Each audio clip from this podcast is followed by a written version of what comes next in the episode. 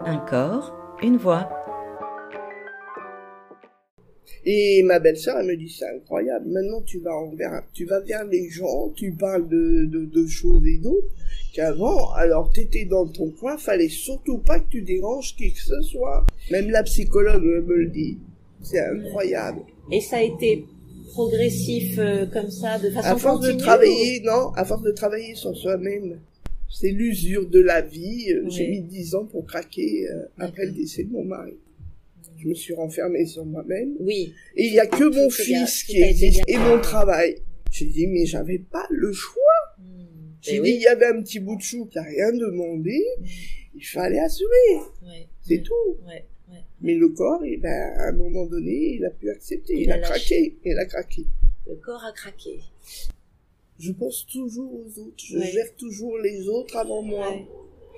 Mais j'ai eu un problème de santé en 2019, en juillet. Je suis rentrée pour le- une totale le 2 juillet. Oui, Et le 7 de tours d'urgence, c'était un dimanche, j'ai fait une occlusion intestinale où j'ai failli décéder.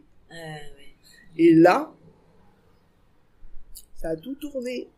J'ai dit, mais oui, réveille-toi. Les priorités sont différentes. Et ma belle-sœur, elle est venue tous les jours me voir à la clinique pour voir si j'avais besoin d'eau, euh, prendre mon linge sale pour le laver, tout ça. Je vous dis, elle est au top.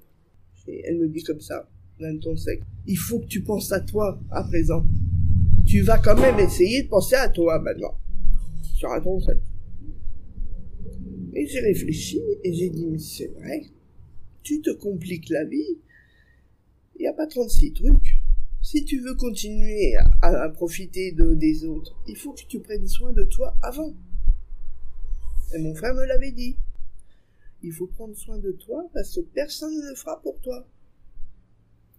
Et là, ça a été un déclic. Et ça a été un déclic pour moi. Et beaucoup de choses se sont mises en place. Et c'est vrai que j'ai changé, que je suis devenue plus sociable, plus ouverte envers les autres. Et que j'étais restée euh, des années euh, éteinte, Oui, on dira.